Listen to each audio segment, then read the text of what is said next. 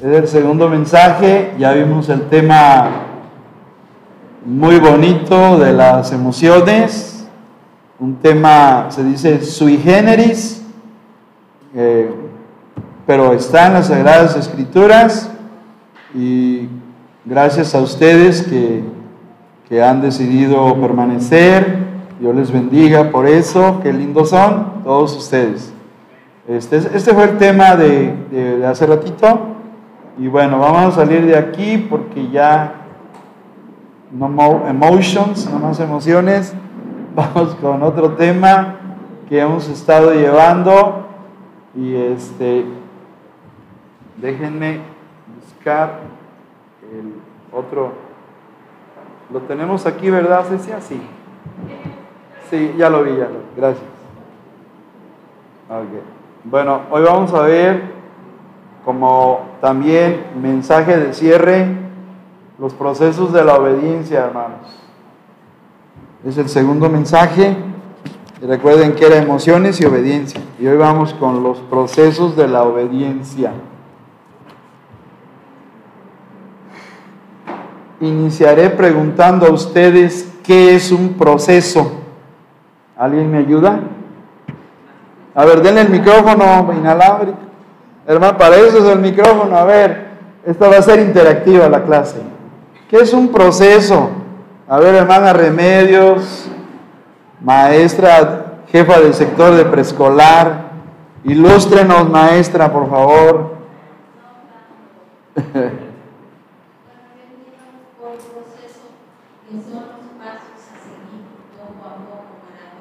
Muy bien. Pasos a seguir poco a poco, gradualmente. ¿Alguien más que no. Hermano Valencia, bueno, a ver, allá. Hermano Javier, qué gusto verte, hermano. Produces alegría en mi corazón, igual que todos.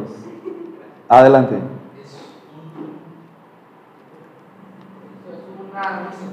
Una secuencia, sí, bueno, sí, tiene, va relacionada con la mañana, ¿verdad? Hace rato que vimos secuencia, un proceso de una secuencia, ¿ok? ¿Quién más? Participen, hombre. Valencia, ¿qué es para ti un proceso o procesos? Bueno, bueno la palabra proceso se denomina una secuencia, por ejemplo, en, mi caso, ¿verdad? En mi caso es, estoy en un proceso para entender bueno, en lo espiritual. Bien. ¿Quién más participa? A ver, denle allá, la hermana Dolores. Eh, vamos a hacerlo interactivo, estoy diciendo, preguntando. A ver. Ok. Muy bien, una, una secuencia para llegar a un fin. ¿Quién más nos da su definición de proceso? O procesos. Nadie, ah, allá, eh, la hermana Blanquita.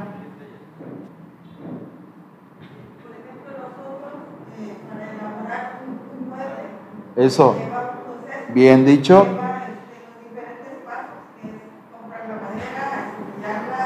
Ah. Ok. Qué, qué bonito ejemplo de, de procesos. Este, la familia de nuestro hermano Alberto, Blanca y Avi se dedican a la ebanistería, se dice.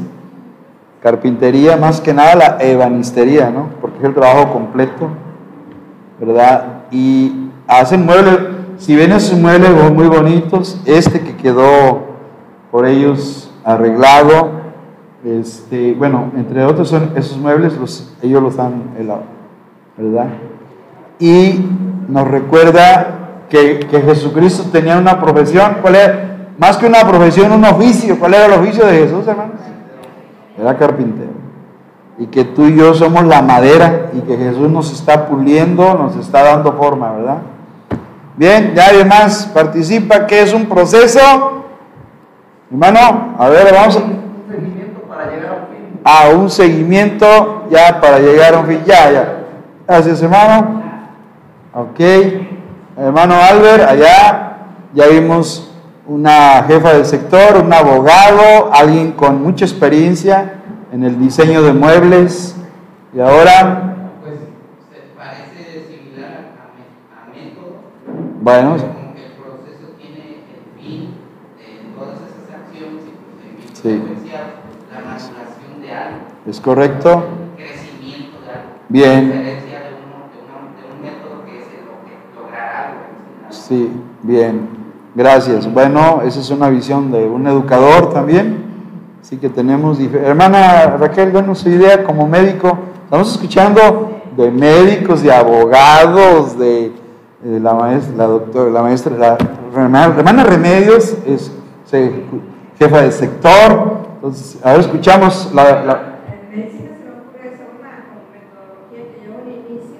Ah, ok. Por decir, al llegar a una cirugía o una intervención quirúrgica, en ese proceso, a veces es largo, pero es hacer, elaborar historia clínica, posteriormente lo laboratorial, Bien. lo de radiografía, ultrasonido, este, análisis de alguna otra, otra, otra uh, eh, parte del cuerpo, y ya el proceso quirúrgico también lleva su, lleva paso, su, sí. inicio, cortar piel, llegar al tejido adiposo, que es la grasa, músculo o algunas masas que hay si es por decir algo, si es este, útero matriz, pues la base del las capas del útero hasta llegar al lugar, ya sea para obtener eh, un producto este, vivo, muerto o alguna tubulación.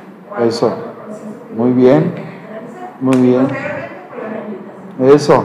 Gracias, hermana. Como médico nos da una visión también muy uh, importante ¿eh? de la salud corporal, ¿no? de la atención del paciente, que también, también nos ayuda mucho. Así que hemos escuchado varias definiciones de lo que es el proceso o los procesos. Hace muchos años oí a un compañero maestro de ATP y luego fue a, ascendió también a supervisor, ya falleció él, ah, tristemente fuimos compañeros de la maestría en la UPN, y él le escuché la frase, todo en la vida son procesos. ¿Estamos de acuerdo? Todo en la vida son procesos. Nacemos, es un proceso, crecemos, de ser, y es un proceso. Y todo cuando comienza el sol, sale, es un proceso, se hace el recorrido, todo es un proceso. La misma naturaleza está llena de la fotosíntesis, el crecimiento de las plantas, todo en la vida son procesos. Sin duda que la vida cristiana también está inmersa dentro de los procesos. Sin duda. Un proceso es un conjunto de acciones planificadas, deben estar planificadas, que implican la participación de algo o de alguien con ciertos recursos para conseguir un objetivo. Esa es una de las definiciones que me encontré. También es una serie continua de fases, como ya se dijo, acciones u operaciones que conducen a un fin.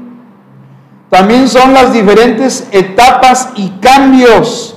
Los procesos sufren cambios. ¿Es por las cuales pasamos para llegar a nuestro destino, a nuestra meta. Todo proceso requiere algo que se llama continuidad. Si no hay continuidad, pues no hay proceso. Se detiene el proceso, ¿verdad?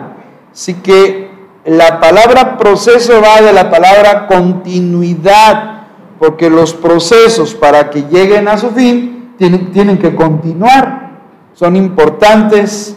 En la vida cristiana todos vivimos procesos.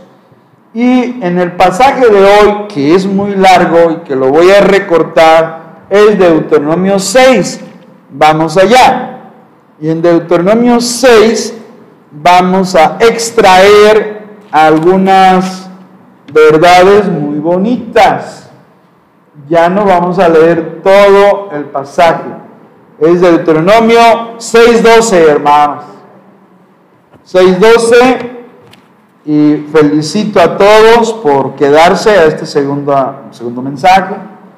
A ver, Eh, Deuteronomio 6:12. Nos ponemos de pie, lo leemos, oramos y continuamos. Y prometo que seré más breve en esta segunda enseñanza.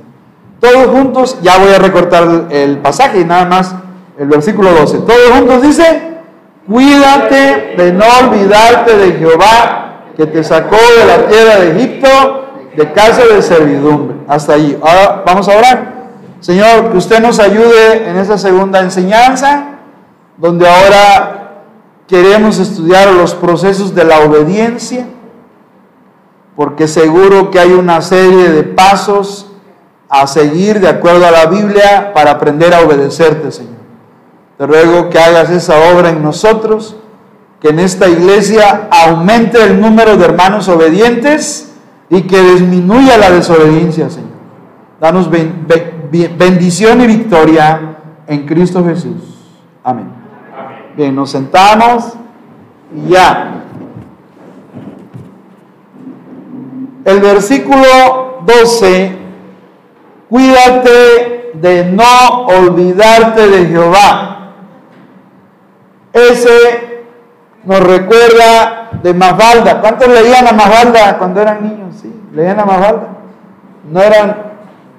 ¿Usted leía a Mafalda, no? En las caricaturas, pero no leían la revista Más. Ah, güey. Ok.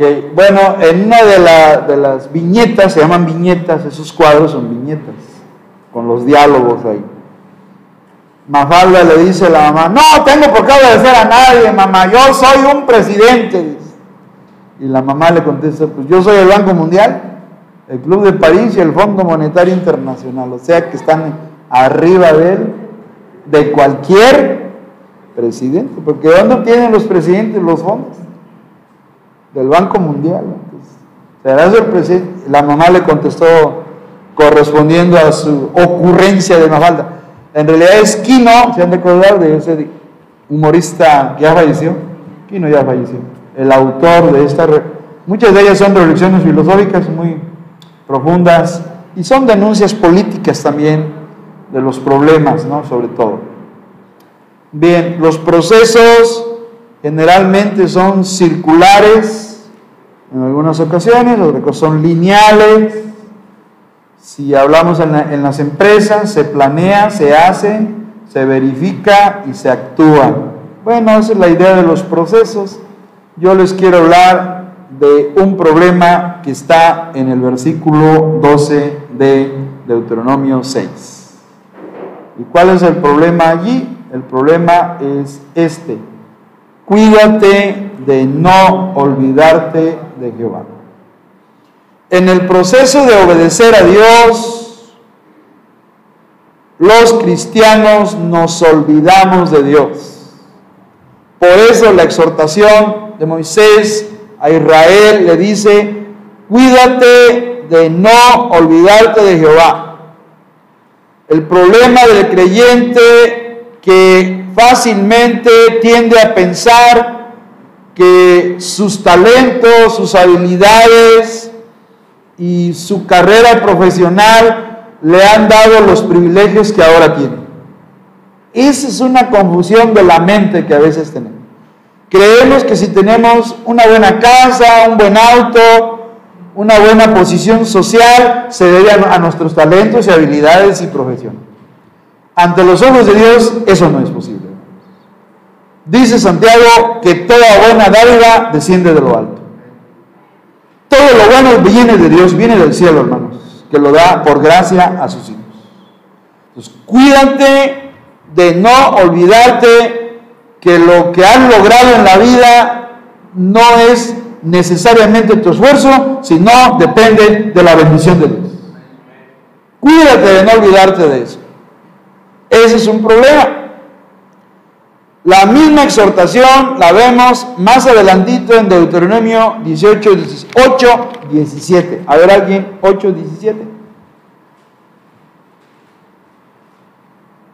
¿Alguien? Y digas en tu corazón, mi poder y la fuerza de mi mano me han traído esta Así es. Cuidado con decir en tu corazón mi poder y la fuerza de mi mano. No, pues tengo buena casa gracias a que yo y mi auto y mi cuenta en el banco. No, no, espera, espera, espera.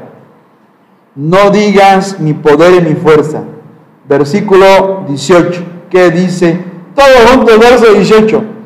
Sino acuérdate de Jehová tu Dios, porque Él te da el poder para hacer las riquezas, a fin de confirmar su pacto que juró a tus padres como niño.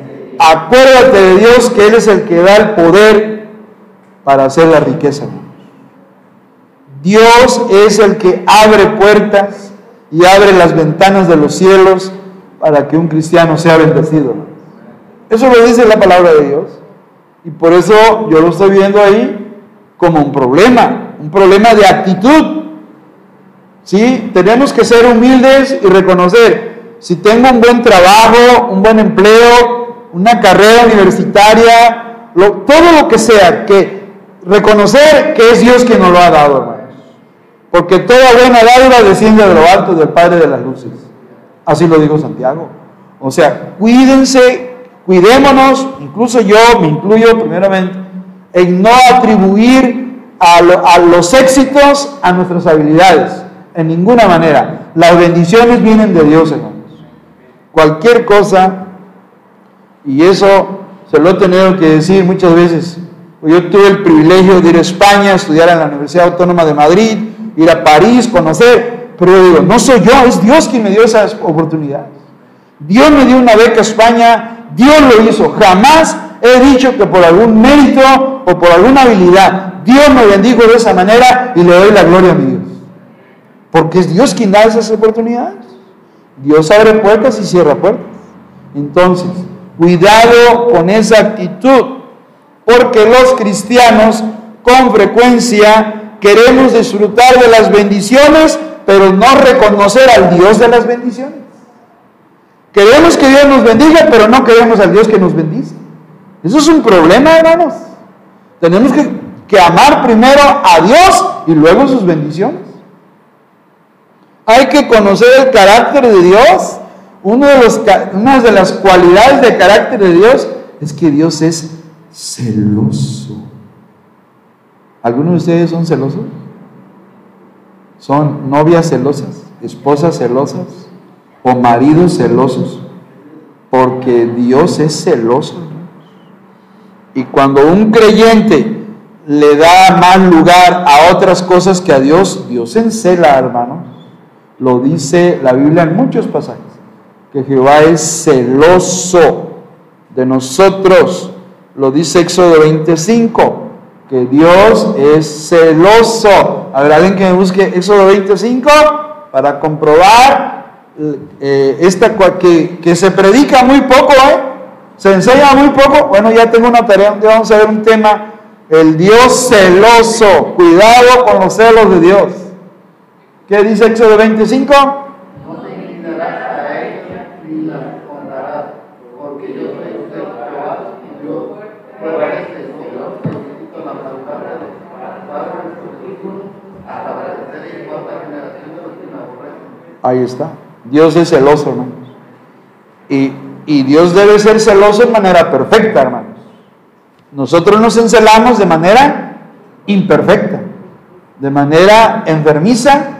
y de manera pecaminosa, porque luego nos da por pelear y discutir, porque tenemos celos.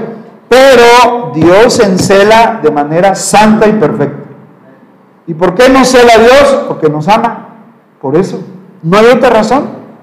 ¿verdad? Entonces, así como un esposo tiene el derecho de ponerse celoso por su esposa, Dios tiene el derecho de ser celoso por su pueblo, nosotros, la iglesia, en segundo lugar, porque también Israel, el pueblo que está siendo atacado por jamás, es el pueblo de Dios, pero está ahorita en disciplina. El pueblo de Dios está en incredulidad no están convertidos, pero no han dejado de ser el pueblo de Dios, siguen siendo el pueblo terrenal de Dios. Dios tiene dos pueblos, uno terrenal y uno espiritual. El terrenal es Israel, allá están en su tierra, allá, allá en la Palestina. Esa es la tierra que conquistaron después de la Segunda Guerra Mundial en 1948, cuando los tratados de Balfour, que permitió a Inglaterra que regresaran de Europa después de que Hitler mató a más de 6 millones de judíos, a los sobrevivientes se les permitió regresar a Israel y iniciar el nuevo Estado soberano de Israel. Acaban de cumplir 70 años como nación. Y es una potencia mundial en tecnología ahorita, Israel. El pueblo terrenal y el pueblo espiritual somos nosotros. La iglesia, porque nuestras promesas son celestiales. Vida eterna en el cielo con Cristo Jesús. En la casa de mi Padre ¿Y dónde es eso? En el cielo. En el cielo. Nuestras promesas son celestiales, espirituales. Así que Dios tiene celo por Israel. ¿Qué estaban haciendo los jóvenes cuando llegaron los terroristas de Hamas a invadir? Estaban drogándose, tenían un, un Buda ahí, un, gordiflón ahí, y los, estaban ahí bailando, drogándose, y viene y dice, ah, no, Dios es celoso permitió, porque Dios lo permitió, que llegaran los malvados terroristas y asesinaran a más de 1.200 personas. Y secuestraran, aparte todavía los tienen secuestrados. Porque Dios es celoso. Uno de los problemas de Israel se llama idolatría y tenían un Buda, una, una estatua ahí de Buda. Yo vi el video, hermano. Y Dios es celoso y permitió, como permitió a Hitler, que sojuzgara a los judíos. Porque estaban haciéndose dinero, de joyas, de bancos, de negocios, y se olvidaron de Dios ahí en la, Europa de la modernidad, porque ya era la modernidad. La modernidad es la época después de la Edad Media. Termina la Edad Media, con la ilustración, con el humanismo de René Descartes, y comienza la edad moderna. La edad moderna no es esta o la de hace 10 años, la edad moderna comenzó después de la edad media. Y la modernidad ya terminó, ahorita estamos en la postmodernidad. Con la entrada del Internet inicia la postmodernidad, hermanos. Esa es la época que estamos viviendo. Entonces, Dios es celoso y hay un problema que se llama idolatría. ¿Y qué es la idolatría? Cuando el creyente busca sustitutos de Dios. ¿Usted sabe lo que es un sustituto? Alguien que suplanta el lugar de otra persona. Y el problema de Israel y también de los cristianos es que buscan sustitutos en lugar de tener comunión con Dios. Y la iglesia está llena de sustitutos. Hay muchos ejemplos en la Biblia y fuera de la Biblia de cómo un creyente cae en idolatría, o sea, en sustitutos. Cuando una persona prefiere irse a una fiesta antes que estar en la iglesia de Dios, prefiere irse a un deporte antes que venir a alabar al Señor, prefiere estar con un aparato antes que venir a orar, una actividad que ocupa más tiempo que Dios es un, es un ídolo, hermanos. Eso es idolatría y es un sustituto de Dios. Así que tenemos que ser sabios, hermanos, porque Dios es celoso, hermanos. Ese es el problema. No, cuídate de no olvidarte de Dios. ¿Se acuerdan del texto? Ahí está, versículo 12. Cuídate, no te olvides de Dios. Y hay un texto muy bueno en Eclesiastés 12.1 ¿Qué dice? ¿Qué dice Eclesiastes 12.1? Para jóvenes, es para jóvenes. Aquí tenemos, gracias a Dios, varios jóvenes señoritas. A ver, ¿cuál es el consejo de Dios para los jóvenes según Eclesiastes 12.1? Alguien, hermanos. Eclesiastes 12.1.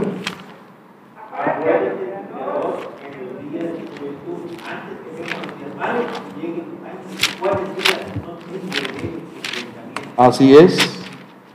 Eclesiastés 12.1 dice, acuérdate de Dios ¿Cuándo, hermanos? ¿Cuándo? Cuando ya estemos en una cama con, con una manguera, con diálisis aquí, en un hospital, ya no podemos levantar ahí. Y entonces la persona dice, yo me gusta feliz de estar en la iglesia. Sí, pero toda la vida te dedicaste a vivir en el mundo y ya quieres buscar a Dios, ya cuando estás en una cama de hospital, ya es demasiado tarde, mi amigo. Por eso dice Dios, acuérdate de tu Creador cuando. ¿Cuándo? Cuando eres joven. No digas, ah, eso de, eso de la religión, no estamos hablando de religión, estamos hablando de comunión con Dios. Estamos hablando de relación. No es lo mismo religión y relación. Toda la gente tiene religión, pero no toda la gente tiene una relación con Dios por medio de Cristo Jesús. Dios quiere que tengamos relación, comunión y no religión. Religión hay muchas. Y no estamos hablando de religión, estamos hablando de una relación. Acuérdate de tu Creador en los días de tu juventud, antes que vengan los días malos. Es una advertencia. Te van a venir los días malos. Ya lo está diciendo Dios antes de que vengan, prevén las cosas, tienes que prever. Antes que vengan los días malos, me acuerdo de Dios, busco a Dios,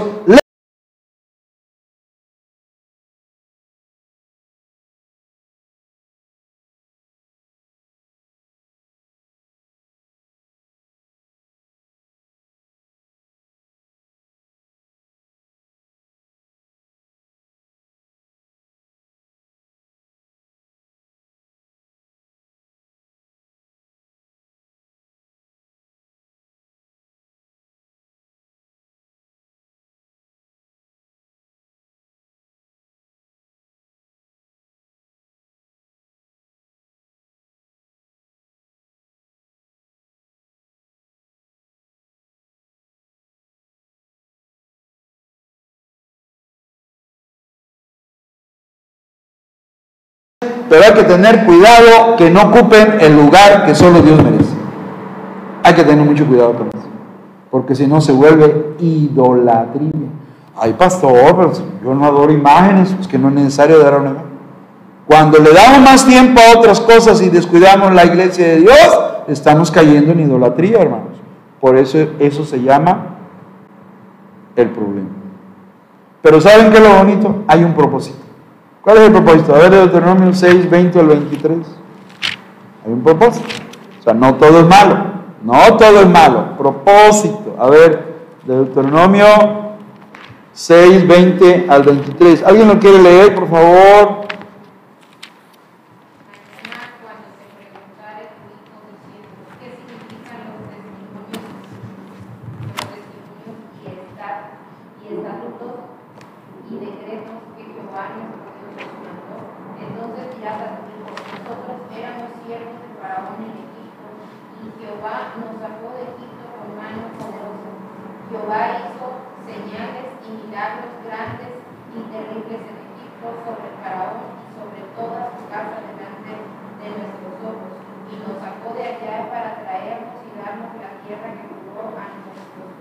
Qué, lindo pasaje que nos habla del propósito de Dios. Un propósito es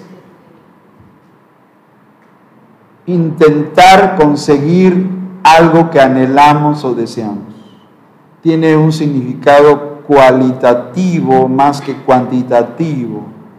Queremos lograr algo a través de un propósito, un anhelo, un deseo, porque un objetivo es más cuantitativo junto con la meta. Pero bueno, vamos a ver aquí que hay el propósito. Y el propósito está muy claro. Versículo 20. Mañana cuando te preguntare tu hijo diciendo, ¿qué significan los testimonios y estatutos y decretos que Jehová nuestro Dios os mandó? Cuando tu hijo te pregunte, papá, ¿qué quiere la Biblia. ¿Por qué tenemos que leer la Biblia? ¿Por qué? La Biblia, la Biblia, la Biblia, la Biblia. ¿Por qué? Entonces tú tienes que enseñarle el propósito de Dios. Tú tienes que saber responder. Y si no, a, a tus hijos, porque todavía no los tienes, pues a tus sobrinos, a tus alumnos, a tus ahijados, si los tienes, porque luego pues, ahijados de, de graduación a mí me han buscado de padrino de generación. Tengo varias generaciones que he sido padrino, de sexto grado. ¿verdad? Entonces tenemos ahijados de, académicos, no de la religión, hermanos, de académicos que se graduaron de secta y queremos que sea nuestro padrino de generación. Ah, Dije, ay, ay, quieren playeras, quieren tazas, bueno, si no, hay que darles esos playeras de regalo a nuestros niños de sexo. Pero estoy diciendo que hay un propósito. El propósito es que le cuentes a los niños de las obras de Dios. Los niños, e, ese dicho que anda por ahí en las redes de que al niño no se le debe inculcar, que se le debe dejar para que él cuando sea grande decida, eso es diabólico, hermanos. Porque la Biblia dice que los adultos tenemos la responsabilidad de enseñarle la Biblia y las cosas de Dios a los niños. Y si no me lo creen, regresémonos a Deuteronomio capítulo 6. ¿Y qué dice 6, 6 y 7? ¿Lo tienen, hermanos? Deuteronomio 6, 6 y 7. Allí mismo en el capítulo 6. ¿Lo tienen? Dice, y estas palabras que yo te mando hoy estarán sobre tu corazón y las repetirás a tus hijos y hablarás de ellas estando en tu casa y andando por el camino y al acostarte y cuando te levantas. ¿Qué tenemos que hacer con la Biblia? Con los temas, enseñanzas bíblicos, enseñársela a los niños. No tengo hijos, pues a tus sobrinos. No tengo sobrinos, pues a tus vecinitos que luego van jugando ahí en la cuadra en la calle. Pero, o sea, tú enseñas a un niño que te cuentes en la calle. Pero dice Dios que los niños deben conocerle desde que son pequeños. Como Timoteo, Timoteo dice su, su epístola que desde la niñez ha sabido las sagradas escrituras, las cuales te pueden hacer sabio para la salvación en Cristo Jesús. ¿Ve? Desde la niñez. E, ese consejo es diabólico cuando alguien no, no le, no le enseñen al niño de religión, déjenlo que, ah, déjenlo que crezca sin temor de Dios, sin respeto a las instituciones, sin aprender a obedecer, ese niño será un delincuente, porque no respeta a nadie, no tiene valores, no tiene un referente moral que le dirija y ese niño es, es un criminal potencial. Cuidado con ese consejo que anda en las redes. No es consejo de Dios. Dios dice, enséñenle la Biblia a los niños. ¿Y dónde lo dice, pastor? Versículo 7, hermano, hermana. Y la repetirás a tus hijos. Dales Biblia de memoria, que aprendan. Dales un referente moral. La brújula moral es los consejos de la Biblia. ¿Y para qué nos sirve una brújula, hermano? Para orientarnos. Y si no tenemos brújula, ¿a dónde vamos? No sabemos. El niño, el joven y el adulto necesitan el consejo de la palabra de Dios para que le oriente, para que le ayude a tomar decisiones correctas, porque si hay un problema que ya predicamos en esta iglesia es el problema de la toma de decisiones, las decisiones. Así comenzamos el año. Así que es importante la palabra de Dios porque ella da sabiduría Además es una palabra poderosa, es viva y eficaz. Y ella guía, como dijo el salmista, lámpara es a mis pies tu palabra y lumbrera a mi camino.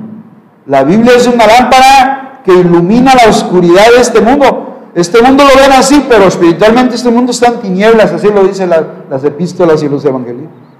Y la única luz verdadera que puede decirme por dónde caminar por dónde debo avanzar es los consejos de la palabra de Dios. Así que el propósito de Dios es ese, que otros niños, otras generaciones también vengan a los pies de Cristo y conozcan de Dios, hermanos. Ese es el propósito de Dios. Que las nuevas generaciones conozcan al Dios vivo y verdadero, hermanos. Yo le llamo el Dios VV. ¿Por qué es el Dios VV? porque es vivo y verdadero. Porque la gente no, tiene, no conoce al Dios vivo y verdadero. La gente conoce ídolos. La gente conoce imágenes.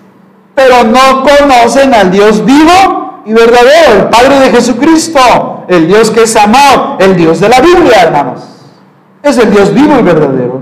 Así que el propósito es que se enseñe, que se hable. La repetirás, dice, versículo 7, a tus hijos y hablarás de ellos estando en tu casa, cuando estén en la sala. A ver, hijos, vénganse para acá. Vamos a ver.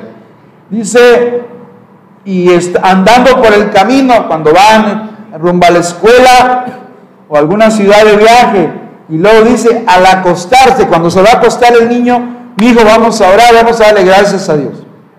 Al acostarte, y luego dice, ¿y cuándo? Te levantas. O sea, en cada momento, los hijos tienen que estar oyendo la palabra de Dios y que papá y mamá buscan el rostro de Dios también. Y nos vamos a un tema muy delicado, el 3, que es el de la prosperidad. No solo hay un problema, que nos olvidamos de Dios, no hay, hay un propósito de enseñar a las nuevas generaciones la Biblia. Y número 3, la prosperidad. Es un tema muy delicado. Pero le voy a decir algo esta mañana. La prosperidad no es mala. La han hecho mala las sectas las sectas, los grupos pseudo evangélicos. La prosperidad hay que entenderla como está en la Biblia. A ver, ¿qué dice 6.24 de Génesis allí? Dije Génesis, Deuteronomio, perdón. Ah, yo pensé que se estaban durmiendo, hermanos. No lo hice a propósito, pero funcionó. ¿Qué tal si ya están este, sin atención ejecutiva? Ok, a ver, eh, Deuteronomio 6.24, ¿alguien hermanos?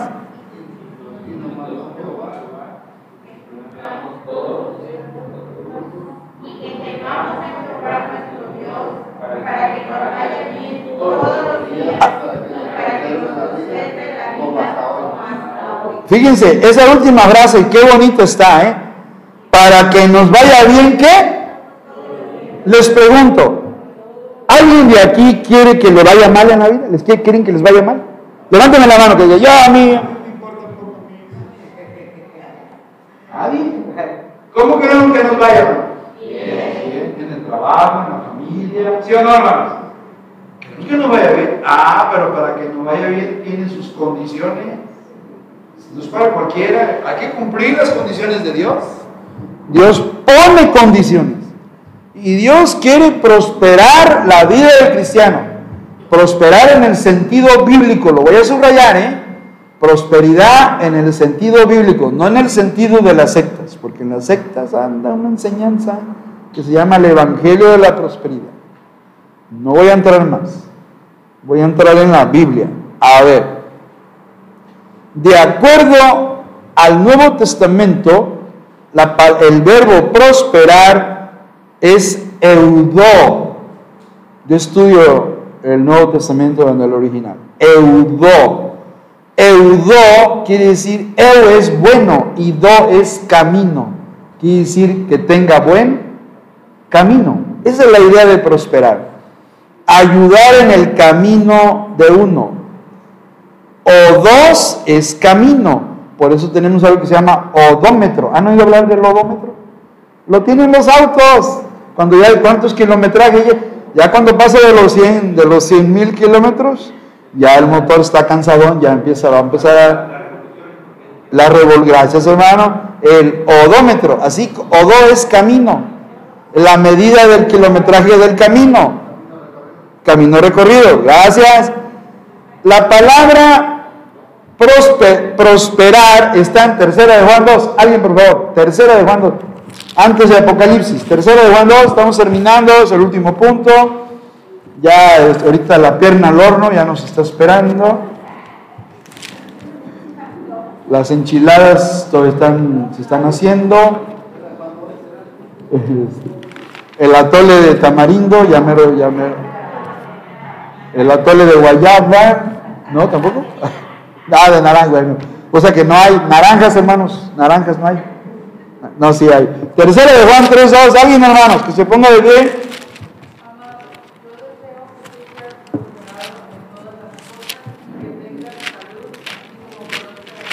Eso. Qué bonito versículo, hermanos. Que sí habla de prosperidad, pero no la que enseñan las sectas falsas. Tercera de Juan 3.2 dice Juan el apóstol a un gran cristiano de nombre Gallo. Le dice, amado, se llamaba Gallo, pero le dice, amado, yo deseo que tú seas qué? Prosperado en todas las cosas y que tengas salud, así como prospera tu alma. La palabra prosperar no es mala, la han hecho mala las sectas. Prosperar quiere decir tener un buen camino o un buen viaje en la vida. Nos recuerda que la vida cristiana es una carrera que tenemos que llevar a cabo. Pablo habla de la carrera cristiana, de ser disciplinados. El, apóstol Juan lo explica mejor cuando dice que prosperar es tener una buena vida espiritual, una buena condición espiritual. ¿Y cuál es esa buena condición espiritual? Ahí mismo no lo dice. Fíjese que hasta que... Ah, mira qué interesante. Pero aquí le pregunta, ¿qué quiere decir Juan con prospera? Había un programa de gobierno llamado Prospera, por cierto. le daban dinero a los... Pero la queja era que cobraba la mamá el, dinero y el marido se lo quitaba, pero este tomaba una cerveza en la cantina. Entonces, pues, no, pues, prosperaba el marido, pero la familia nunca nada prosperaba. Bueno, versículo 2, amado, yo deseo, yo deseo que tú seas prosperado en todas las cosas y que tengas salud, así como prospera, ¿qué? El alma. ¿Qué creen que le importe más a Dios? ¿Que prosperemos con dinero y cosas materiales o el alma? Pues el alma primero el alma, sin duda. Entonces yo dije, creo que prosperar quiere decir crecer espiritualmente, madurar espiritualmente, tener buen testimonio.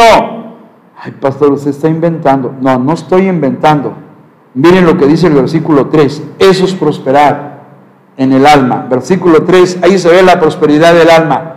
Mucho me regocijé, me alegré cuando vinieron los hermanos y dieron qué? Testimonio de tu verdad, de cómo qué? Andas en la verdad. ¿Qué es prosperar? Andar en la verdad. Andar en el conocimiento de la Biblia, hermanos. Eso es prosperar para Dios.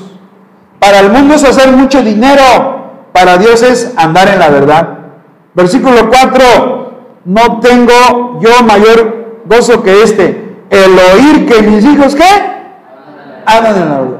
Que tú andes en las verdades de Dios, las verdades de la Biblia, hermano. Esa es la verdad. Santifícalos en tu verdad. Tu palabra de verdad. Juan 17, 17. Eso es prosperar, tener buen testimonio, andar en la verdad. Versículo 5. Todavía levanta, hermanos. Luego dice, amado fielmente, ¿qué? Te conduce, hasta ahí, hasta ahí. ¿Qué es prosperar? Conducirse con fidelidad.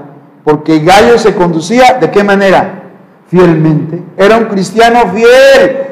¿Cuándo prospera un cristiano? Cuando tiene buen testimonio, cuando anda en la verdad, cuando se conduce fielmente. Eso es prosperidad espiritual, hermanos. Y el versículo 6 dice, los cuales han dado ante la iglesia, ¿qué hermanos? Testimonio de tu amor. Era un cristiano amoroso. Gallo era un buen cristiano, un cristiano modelo, un gran cristiano. Este hermano Gallo, algún día lo veremos en el cielo, lo vamos a saludar. Así que cuando lleguemos al cielo allá, a ver dónde está ese kikiriki, como que pues Gallo era, no decir que la Biblia queda Gallo. Bueno, pues ese quiero saludarlo, porque eh, tenía, era un cristiano que prosperaba espiritualmente. Hermanos, estoy terminando. Para que nos vaya bien en la vida, los cristianos necesitamos aprender de Gallo, ser fieles, tomar en cuenta los consejos de Dios. Díganme si no, Dios nos ha ayudado en el pasado con nuestros problemas, ¿sí o no, hermanos? Sí. Y nos va a seguir ayudando porque Dios es fiel. Recordar que Dios es glorioso, misericordioso. El problema es que los ídolos nos pueden apartar de Dios. Hay que tener mucho cuidado con ellos. Así que Dios quiere prosperidad, pero de la buena, la espiritual, la madurez, la fidelidad, el buen testimonio, andar en la verdad. Esa es la verdadera prosperidad. Y la otra viene por añadidura. Esa la vamos a ver en noviembre. Finanzas. Cristiano que es fiel en finanzas, Dios lo bendice. ¿Listos con eso? Así que prosperar. Termino, hermanos. Se llama cierre, hermanos. Es para terminar. Es un cierre, hermanos. Voy a terminar. Hasta que usted no obedezca en su actual proceso, no pasará el próximo nivel de madurez. Aprenda lo que ya sabe para que Dios le dé más conocimiento en la vida cristiana. Amén, hermanos. Pero si lo que ya sabe no lo obedece, ahí va a estar usted estancado, ¿eh? Dios no le, Dios no le va a ayudar a seguir creciendo en el proceso por eso dice, hasta que usted no obedezca en su actual proceso, ahí se va a quedar. Como un alumno, aunque ya no lo hacemos. En la escuela el alumno no aprende a leer. Pues muchos lo quisieran leer, reprobado, pero no, no, no, hay que pasarlo porque la secretaría dice que no debe haber reprobado. Ah, bueno, entonces le echamos la culpa a la secretaría. Yo lo voy a pasar, pero no sabe leer, no sabe nada. Eh, ah, bueno, eso sucede allá, pero en la vida cristiana no, hermanos. El que no obedece lo que sabe, no pasa al siguiente nivel de madurez espiritual. Así que los invito a que en los procesos de la obediencia aprendamos a someternos a Dios, porque todo proceso de obediencia es para formar el carácter de Cristo en nosotros. Lo dice Romanos 8:29 y ahí terminamos. Puestos en pie. Romanos 8:29. Bueno, pastor, no le entiendo, explíqueme, ¿y por qué eso de obedecer y, y los procesos? Y... No le entiendo, pastor. Ah, no te preocupes, ahorita te doy un versículo para que lo entendamos. Romanos 8, 29, ponemos de pie, aquí terminamos, porque ya la barbacoa se le está secando el juguito. Ya la tole se nos está guiando, así que hay que ahí. no es cierto. A ver, qué lindo versículo del propósito de Dios. Lo tienen, hermanos. Romanos 8, 20. Así como si alguien, alguien de ustedes dijera, bueno, ya, pastor, ya díganos, ¿qué quiere Dios de nosotros? ¿Por qué tenemos que obedecer y asistir y leer la Biblia? ¿Qué quiere Dios, hombre? Es que no entiendo. Ah, tranquilo, mi norteño, tú tranquilo. Ahorita vamos a ver qué dice la Biblia. Romanos 8, 29. Todos dicen, porque a los que antes conoció, también los predestinó para que fuesen hechos conformes a la imagen de su Hijo, para que Él sea el primogénito entre muchos hermanos. Muchas veces lo he dicho y ahora lo voy a volver a repetir. El Hijo más hermoso de Dios se llama Jesucristo. Y como Dios tiene un hijo que fue muy obediente, hermoso, perfecto, ahora Dios quiere que los demás hijos se parezcan al hijo mayor, que es Jesucristo. ¿Ya me expliqué? Por eso dice, a los que antes conoció. ¿Cuándo nos conoció Dios? Desde antes de la fundación del mundo, dice Efesios 2, capítulo 1. Antes cuando estábamos en el vientre de nuestra madre, Dios ya nos estaba viendo ahí. Lo dice el Salmo 139. Ahí está de tarea para que lo lea. Cuando estábamos ahí en, en la placenta, en el útero materno, Dios nos estaba viendo. A los que antes conoció, también los les dio un destino previo, un destino previo, los predestinó. ¿Y a qué nos predestinó Dios? para que fuésemos hechos conformes a la imagen de quién? De Porque el hijo más hermoso que tiene Dios es Jesucristo. Y ahora quiere que tu hermana, tu hermano, te parezcas a Cristo y yo también, y que todos nos parezcamos a Cristo Jesús. Por eso dice que fuesen hechos conformes a la imagen de quién? De su Hijo. Para que Él, Jesucristo, sea el primogénito entre muchos, el hermano mayor, Cristo Jesús. Y nosotros somos los hermanos menores, porque Él es el primero, el primogénito. Amén, hermanos. Eso quiere Dios de tu vida y de la mía y de todos. Ojalá te rindas, ojalá le entregues tu vida a Jesucristo en arrepentimiento sincero de tus pecados y si te arrepientes y recibes a Cristo, Dios te da la vida eterna y te vuelves un hijo verdadero de Dios. Vamos a orar. Señor, te damos las gracias por estos dos mensajes que hoy llevamos doble porción, como la pidió el profeta Eliseo. Dame una doble porción del espíritu de Elías, dijo Eliseo. Y hoy hemos recibido doble, por, doble ración de alimento, Señor. Te damos gracias y ahora oramos por alguna persona que no tiene a Cristo en su corazón.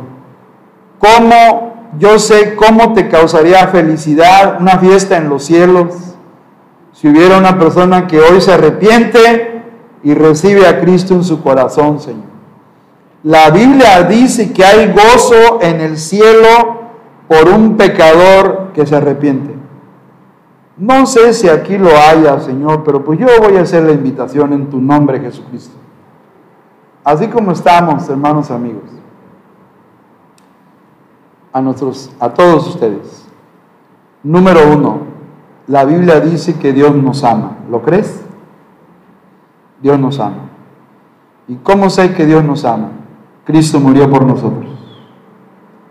Le pegaron, le escupieron, la bofetearon, lo crucificaron, hicieron lo más cruel con su, con su vida, con su cuerpo.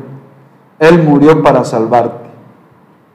Y Dios, Dios quiere que tú te arrepientas. ¿Y de qué me tengo que arrepentir? Somos pecadores. Y hemos desobedecido a Dios, hemos mentido, hemos hecho cosas malas, todos, todos. Por cuanto todos pecaron y están destituidos de la gloria de Dios. Todos somos pecadores. No hay justo ni uno. Pero podemos arrepentirnos. Y arrepentirse quiere decir cambiar de actitud, y cambiar de vida, tomar un rumbo diferente. ¿habrá alguien esta mañana que le gustaría arrepentirse? Y número dos, tener a Cristo en su corazón, recibir a Jesús en su corazón. ¿Habrá alguien? Si hubiera alguien, me encantaría que levantara su mano. Los demás están con sus ojos cerrados, pido a todos con sus ojos cerrados. ¿Habrá alguien? ¿Habrá alguna persona que dice, pues yo sí me gustaría recibir a Cristo en mi corazón? ¿Habrá alguien? ¿Te gustaría aceptar a Cristo? Gracias a Dios veo una mano ahí atrás, Dios le bendiga hermano. ¿Quién más? Habrá un joven, una señorita que dice, yo levanto mi mano porque también me gustaría arrepentirme hoy y tener a Jesús en mi vida, dentro de mi vida, recibirlo como Señor y Salvador. ¿Habrá alguien? Nada más levante su mano, es todo lo que tiene que hacer. ¿Habrá alguien, alguna persona? Es la mano derecha y ya, no va a hablar. Habrá alguna persona que dice, sí, yo me, yo me arrepiento y quiero tener a Cristo dentro de mi vida. ¿Habrá alguien? Es una invitación. ¿Bien? ¿Una sola persona? Bueno, me dirijo a los cristianos. Hermanos, Dios quiere que sigamos en, los procesos de obediencia. Vamos todos a decirle a Dios que le amamos y que queremos obedecerle. ¿Cuántos cristianos le dicen a Dios con su mano levantada, Señor, yo te amo con todo mi corazón? ¿Quiénes, hermanos? Dios los bendiga, hermanos. Te amo, mi Señor Jesús, con todo mi corazón. Y quiero obedecerte. Soy débil, sí, pero si tú me das fuerzas, yo te voy a obedecer más y más. Gracias a Dios por ustedes. Gracias por sus manos levantadas.